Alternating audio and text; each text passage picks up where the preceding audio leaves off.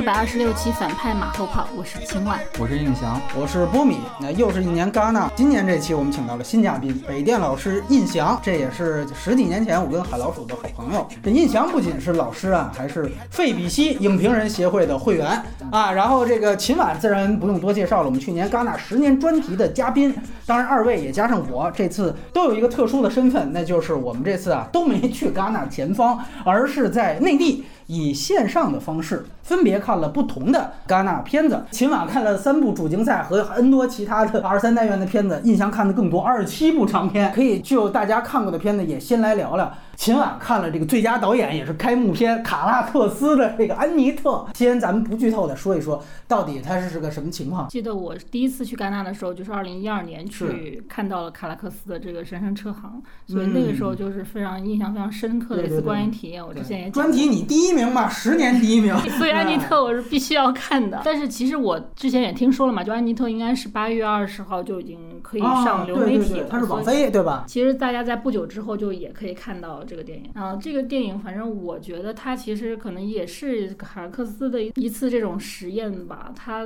对于这种舞台跟影像全篇都在进行一种界限的打破，打破这种界限的一个方式，他就是用了这个音乐剧的这个形式，然后也是可以及时的去调动你的观影情绪，然后提升你的观赏刺激这样的一个形态吧。很多人当时看完的时候也会有些失望，因为我也看到一些评价不是特别高嘛，两极化起码对对对，就可能很多人。比较纠结它的这个剧情可能比较简单、比较通俗一些啊，但是其实我觉得它可能更多是想去阐述这个电影与舞台融合的这种形式。形式，大家看的时候可以更关注在这一块儿。当然，两个男女主角的表演也都是挺好的。它是第一部英语片，哎，尤其跟老司机这种好莱坞大明星合作。你感觉这个比他法语片怎么样？男女主角是更就是明星化一些嘛，所以说可能会就是大家对于这个人物会更显得更突出一些。当然，可能之前德尼拉旺是一个卡勒克斯自己的一个化身，所以就也有一些不太一样的地方。明白明白啊！但我是很喜欢老司机这次演出，因为他有很多很高能的这种段落，然后就是都是很长的长镜头啊、脱口秀啊，都是一气呵成的。但需要非常强的一个技术吧，我觉得。嗯，等于你觉得跟他在这个婚姻故事也，它里面。其实利用了他演过婚姻故事这样的一个元素，就大家看的时候就知道，因为他他里面也是一个丈夫的形象，对。然后歌迪亚，因为他以前演过《玫瑰人生》，他也是一个女高音嘛，所以他在这里面演的也是一个歌唱家，所以其实是非常有联动的感觉。都带着他们之前最著名的角色的人设啊，用这他们的这种符号，有点在搞事情的感觉。没问题，没问题。先问问印翔，《冰口龙介》呃拿下了最佳编剧，而且他是你们这个费比西 影评人单元的这个获奖影片。另外就是他场刊最高。分啊，咱们倒是说这几年场刊最高分，有时候还真的不一定拿奖，但是他最后还能拿到一个小奖。你怎么看待这个事儿？包括你觉得他拿这奖是不是合适？正好跟这个安妮特就可以连着，因为这个冰口这个片子，它也是跟剧场关系特别大。呃，就男主角是一个演员，也是个导演。然后这个片子其实就在讲一件事，就是排戏，三个小时哈，三个小时，对对对，前两个小时甚至前两个半小时都在排戏，叫驾驶我的车啊。先得说一下片名，就是你说到驾驶我之后，就老想那个段子，范迪塞尔说要去找一个人拍 F 十，哎，然后结果去看了片单，说，哎，冰口龙介可能行。你看他拍了一个片子叫《驾驶我的车》，适合像老司机来演。其实跟他的这个《欢乐时光》联系就会很大，对，因为其实是也是他剧场那一套表演方法。明白。这个片子挺触动我一点，就是说他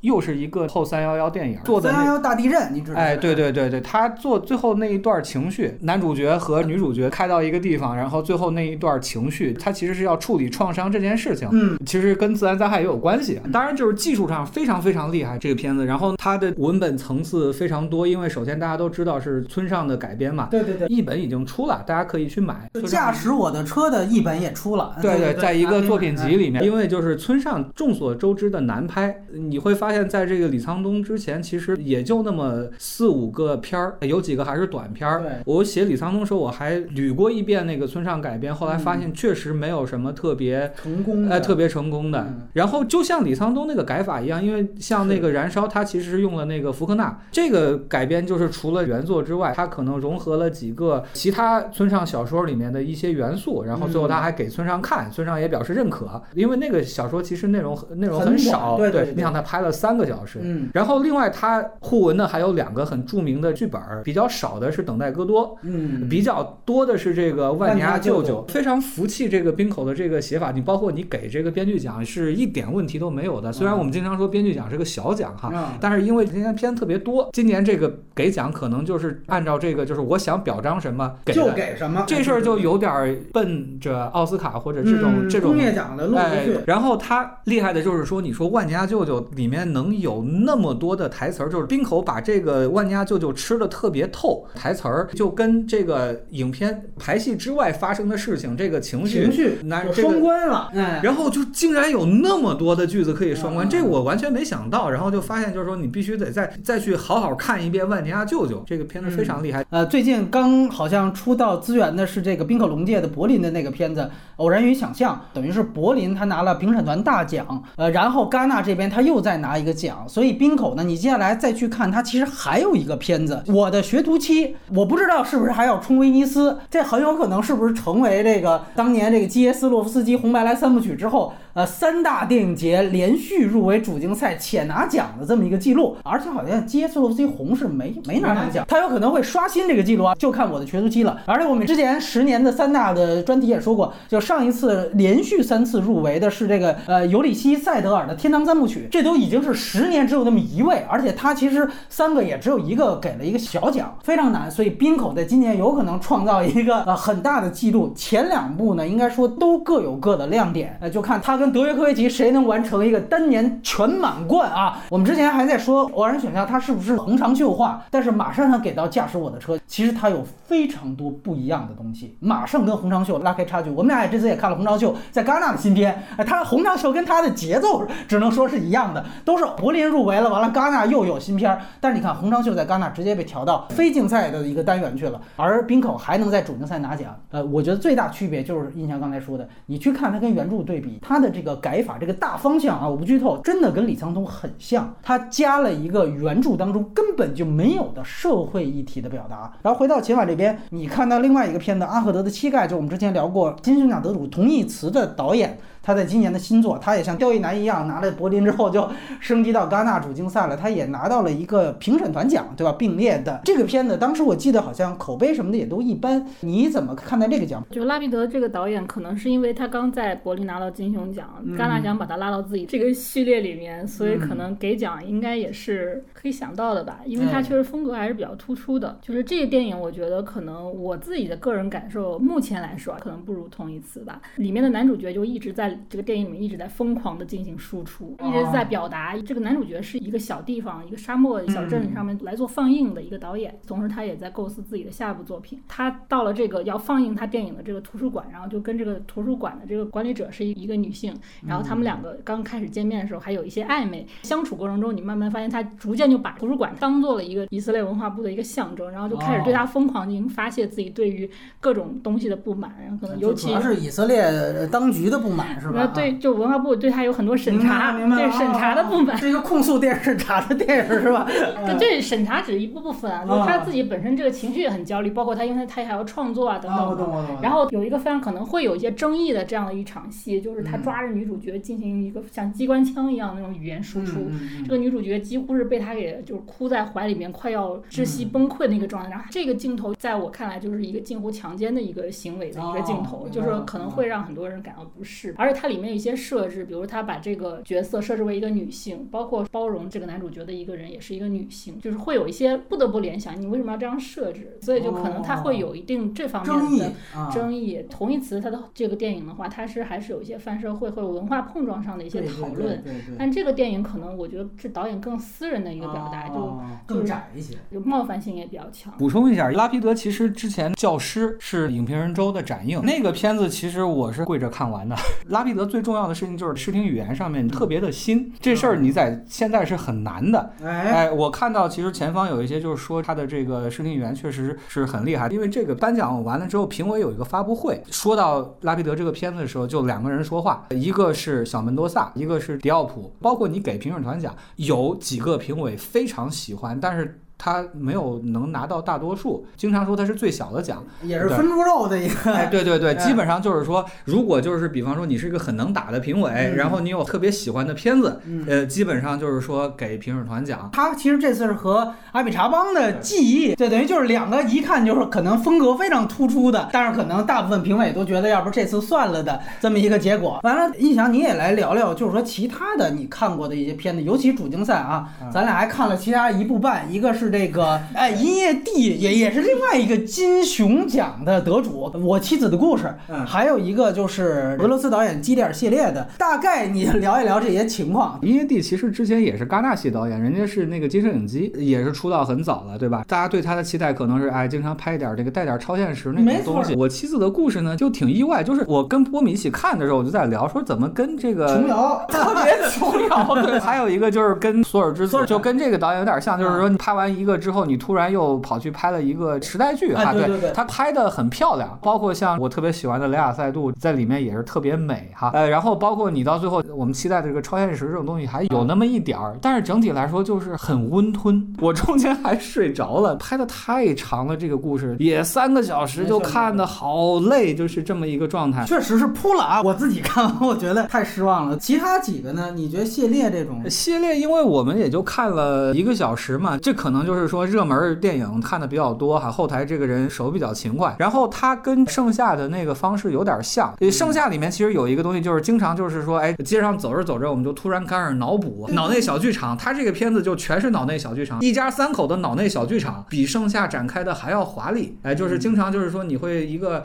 很日常的场景，就突然有外星人来了呀，或者这个就突然就变身了，就特别能打呀，这个到处飙血呀，挺有意思。但是这事儿就咱看完再说吧，因为这这么嗯看其实也不严肃，但是只是说风格很强烈。好多人说那，太你们的，我们这次就是聊自己看过的片子啊，这没看过的呢，人家有前锋的节目，你们搜其他号啊。系列那个，我其实特别觉得风格对风格特别特别强烈，我自己还是挺想把它看完的。我还想说一下，就是洪长秀那个片子，哦就是我之前没看到洪长秀的片子里面有特别丧。在你面前，对吧？这次世界首映的，在这个戛纳首映单元，就是这个片子就是一个呃二十年后的金敏喜，其实是一个韩国很著名的女演员。这女演员大概八十年代末就出道了，有特别大的一场戏，但是这场戏就写的特别漂亮，就是酒馆里面导演和一个演员的这么一个故事哈，但是就是写的特别灰暗，我觉得是很动人的，因为开头很墨迹，过了半个小时之后，这个片子忽然就调子一下就，我甚至可以说沉痛啊，但是它最后也会有一个小反转。其实这个片子戛纳不好说，但是如果这个片子是柏林，一定主竞赛。对，我觉得是比引荐好的，就比今年、柏林的那个好。其实我觉得洪长秀可能也是抱着这个我说戛纳主竞赛这个心态来的，哎，对，但是就是因为今年戛纳特别挤嘛，然后我觉得这个片子其实是有点可惜的，对。但是因为洪长秀本来粉丝基数也大，最近柏林又疯狂的给奖，然后戛纳就说，哎，你这柏林都这么爱你是吧？我们就算了吧。哎，而且你加上这次没有金敏喜，人就没去。就是我自己觉得，可能洪长秀自己前十名的作品哦啊，就比他很多片子都好。我先问一下秦晚啊，就是说你还看了一个这个三层楼上，你觉得这个怎么样？这也是算是原来前金棕榈得主南尼莫瑞蒂的片子。就这个电影好像大家也都没有怎么提及吧，因为确实他拍的也没有那些风格突出的值得讨论吧，就像一个 drama 的故事集。这里面所有的人物，他无论发生多大的事儿，就里面发生事儿真的很大，但是大家就表现得非常淡定，就带来一种神秘的气息。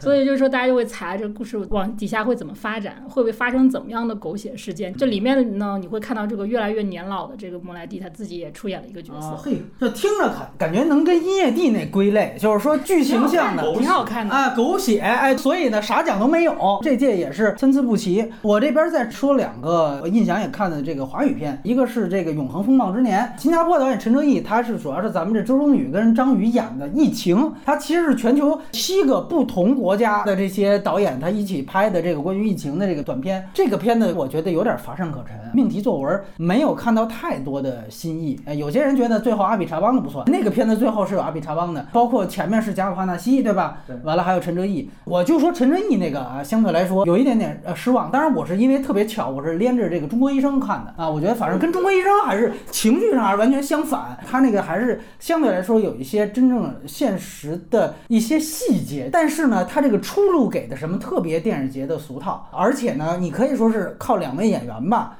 相对来称，这个要普通俩素人演，肯定是非常拉垮的一个剧本。陈导这次不是特别上心，我有点感觉。是远嗯程拍的，就是他不在中国队，嗯然后他是远程指导剧组拍的。对，那个片子里面，其实我特别喜欢贾马帕纳西那个，我一直黑帕纳西，我特别烦他没完没了的，就是政治政治也就罢了，他就跟祥林嫂似的，就永远在讲一事儿：我被迫害，我出不了国呀，大哥我出不了国。他每部片子在念这个事儿，我就特别烦。哎，结果这片子就反而就没，就不念了，哎，对对，就好了，反正也出不了国。对，因为疫情也出不了。想通了。其他人也跟我一样了，这么说吧，对对对，反而好了，因为它有一个哎特别精致的那么一个寓言结构，那大蜥蜴简直妙极了。邦哥这个，他其实就是一空个，中世界，哎虫虫总动员，呃它其实是一装置艺术对，就是一个野地里面一个小木屋，开着窗子，然后有几个灯管儿，哎，灯管美学，但是这次全是白色日光灯管儿。对对对对然后有一床白被单儿，大晚上的你就看着各种虫子往上扑。但是呢，邦哥这个为什么重要哈？就第一，这个片名儿这个《永恒风暴之年》是从邦哥这儿出来的。嗯那，就是他其实前面引了一首诗，就中间有这个呃 The Year of 什么 Forever Storm 这片子，其实你应该现场看，因为声音做的非常细，你听到下雨、打雷什么东西的，这种片子就会很吃亏。我看前方说记忆里面声音做的特别好，你可以理解为是一个 ASMR 电影啊，它其实有大量的虫子跟灯管的碰撞声音，不同的。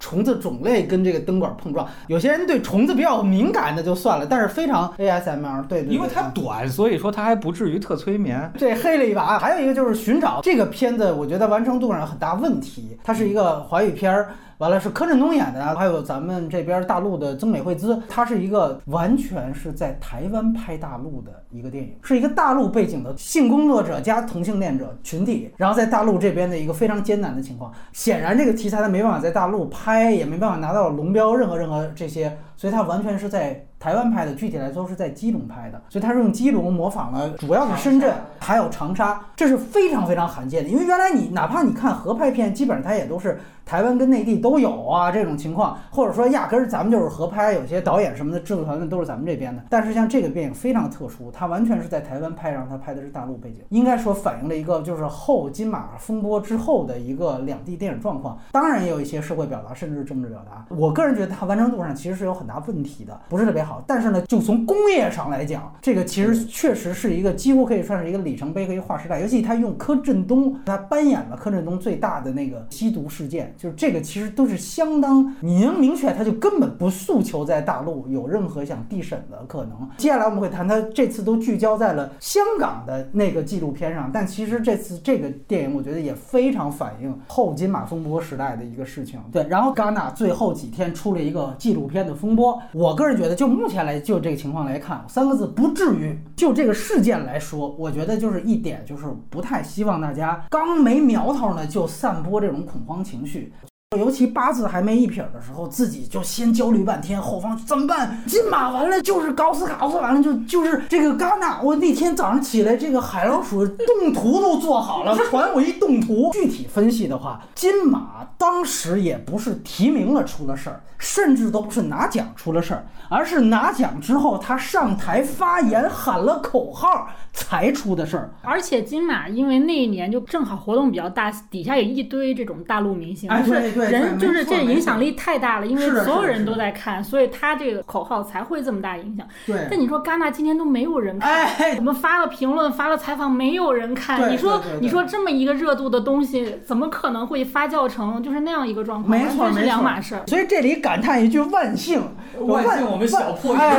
哎万幸小破影展，万幸电影没那么重要了，对吧？到目前为止，节目发出来的时候，我们录的时候已经过了三四天了。没什么太大波澜，但是第二有一个隐忧，当天出来的是前方偶尔的华语片，也都不是主竞赛，没有主竞赛啊，就是那种在那宣传的华语片。当天自己取消了采访，我当时跟印翔，我们俩也聊了聊，我就是说也担心一个事儿，就出现有一些投机的片方争宠内卷化。就是印翔之前跟我说了一个事儿，我觉得特别值得分享，就是八九年前这万箭穿心剧组在东京参加东京的主竞赛，他是自己主动说，我得表态，我主动得割席，说白就是个争宠行为，完了退出东京。其实后来发现没有任何相关部门给他。任何的压力，特别有意思的一个地方。为什么后来说这个动机被暴露了？是其实他们内部都不统一。咱们说谢老当时是那个片子的监制是吧？包括导演王静，哎，这我们之前都夸过很多次的。这两位直接站出来就说，我们跟片方的那个行为没有任何关系。论红色血统，那没有比谢老更根红苗正了。谢老当时直接出来就说，这样的行为叫文化砸车，这比五毛这血统都都正统多了。人家是明白人，就说这样的行为是文化砸车。你要真的有这信仰，当然没问题。但就是当时就爆出来了，像哪怕是这样的偏方，他就是说我们就是想主动退出之后，想挣一波爱国红利，哎，想多捞点票房。这个说句实话，就很容易形成内卷。包括这次戛纳以后就担心，比如说有八个中国剧组去到前方，有关部门还没说什么呢，其中一个先跳出来主动啊，我高调退出。如果一旦他是因为想吃爱国红利的话，那你想想，他肯定要把这个变成一个宣传行为。他退出，他一定要想让全国人民都知道他退出了，所以他一定会，比如说买买买软文啊，买买热搜啊，让他这个行为破圈儿，就会瞬间把其他的。剧组给架起来了，其他剧组你要不退，好像显得你就是汉奸一样，这就是典型的争宠内卷。就是万幸这几年中国电影相对低沉，这届一个主竞赛没有，而且其他的也没什么太大抢眼表现，这才算没出现当年啊有过的那种投机争宠的事儿。但是我就是说，这可能成为一个以后的隐患。我觉得其实就是你先看这个为什么要选这个片子，这事儿怎么回事呢？是一九年十一月。福茂和这个他的大柱，就是这个克里斯蒂安·琼啊，也来过平遥电影节的。这两位呢，带着达内兄弟，呃，带着年轻的阿麦德啊等等这些片子去了香港。戛纳电影节有个香港站，有那么一些入围片子，因为片子肯定是你要发行，可能还得等到明年，就正好赶上那个事儿了。对对对，就是福茂看见了，哎，所以我觉得选。也是正常的，因为就是说，其实你会看到戛纳，其实这个纪录片它经常是有这个跟这个全世界热点相关的。你比方说，就是最近十年，你看像埃及上街的时候，我们就有一个什么埃及导演合拍的呀，好几个片子。洛兹尼察的广场，广场，对这种东西，它马上就会回应，这是电影节的一个常态。你像今天柏林还有就是在讲白俄罗斯上街，哎，这片子柏柏林电影节都已经放了。然后疫情也算是个热点嘛，哎，对，风暴好几部，哎，不光这个，这就是。电影节的选片策略就是你作为大电影节哈，你你得关注全世界正在发生什么事情。你除了这些跟政治有关的啊，当然就是说你把这个片子放在这个单元，就这个特别展映这个单元，你就说明这个片子离，比方说福茂心中这个主竞赛就最好的这个可能还是有点差距。戛纳一般纪录片很难进主竞赛，对对，哎你除了奈克莫尔，对，当然你要说香港这个事情，我还是很推荐大家看看鹿特丹的港口单元世界首映，英文名叫《十日谈》，他就把。香港这个事儿啊，呃，现在的疫情和一百年前什么那个鼠疫流行联系起来了，他做的特别好，有档案有什么的。然后其实很多节都有，包括哥本哈根电影节也有一个是六个香港导演合拍的，呃，一个就跟这个事儿有关的这个片子。说白了，其他电影节因为更不知名，所以连影迷圈都不太知道。而且它也不是在一个很显眼的单元，因为这个哥本哈根就有一个单元，就是相当于新闻单元。哦，今晚有什么想说的吗？我是觉得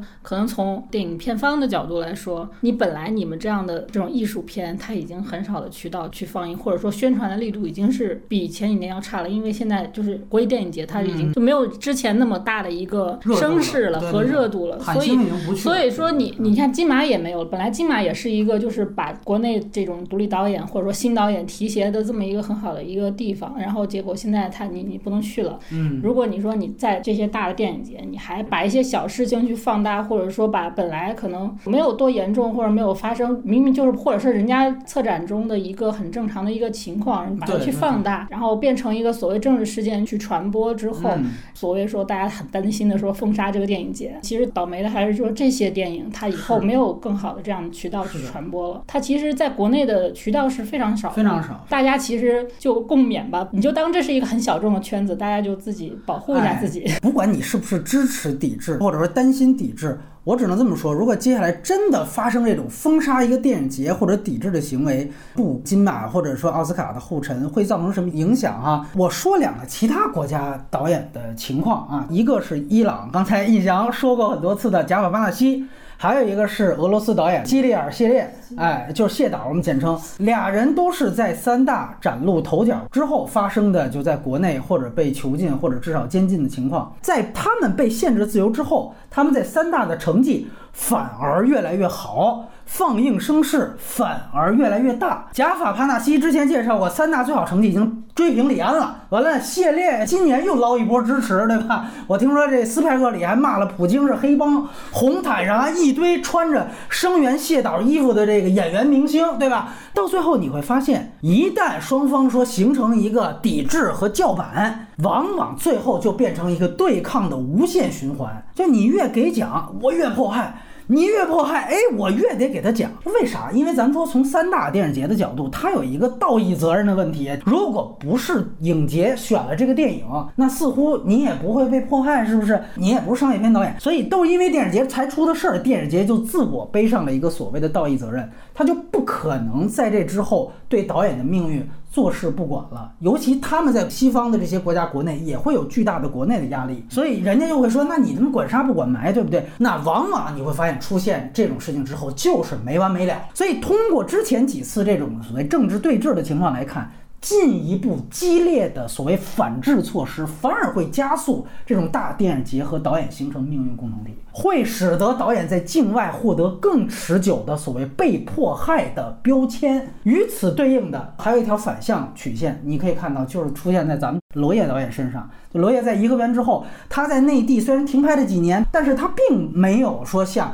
贾瓦帕纳西或者谢列那么严重的人身监禁的惩罚。然后，那等到这个娄烨解禁之后，他后来的片甚至接连开始在内地的主流院线上映了。与此同时，戛纳反而与娄烨解绑了。这里不评价具体案例的是非曲直哈，而且我也不认为那两位导演的水平就真的比娄烨强。但是入围和得奖的升降趋势，这都是摆在明面上的规律，就是这么个规律。所以说，回到这次风波，我只能说，如果今年这个事儿就维持现在的状态，咱就让它风平浪静的过去，那么它才不会让周导获得类似像帕纳西或者谢列那样的标签。最后一点时间，两位也看了一下其他的这个单元的片子，简单提几个你们重点想推荐的。来，呃，我就推荐那两部嗯费比西的片子吧。影评人周单元的这个埃及片子叫《羽毛》，其实当时我看了半小时，我就觉得这片子应该是大奖，因为主席是蒙九嘛。因为我研究了一会儿罗马尼亚电影，我觉得蒙九的品味可能我能比较了解。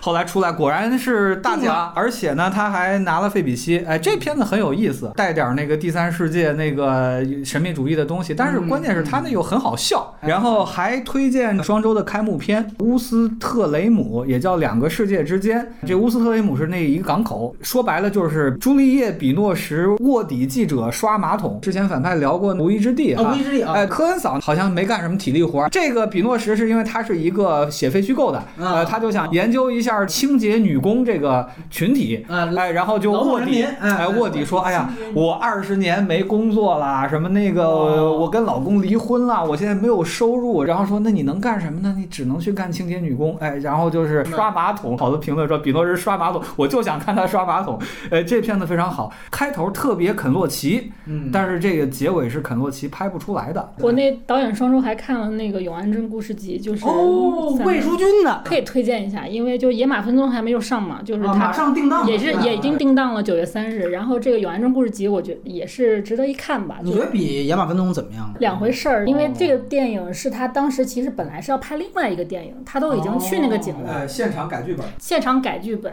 退演员，就二十天写了一个新的，然后从直接在那边重新拍了一个电影。它是一个三段式的故事，它有一点点小的门槛吧，因为它这个梗特别多，梗电影对。可能前两个故事比较就是适合大众去解读，第三个故事是它比较针对创作本身的一个讨论。好，我觉得这也正好接上国内热点了。哎，最后一个推荐是这一种关注单元，费比西讲，这个叫同一个世界。呃，同是儿童的同，一个从小女孩角度讲校园霸凌的片子，拍的非常好。然后那个视听体系是索尔之子，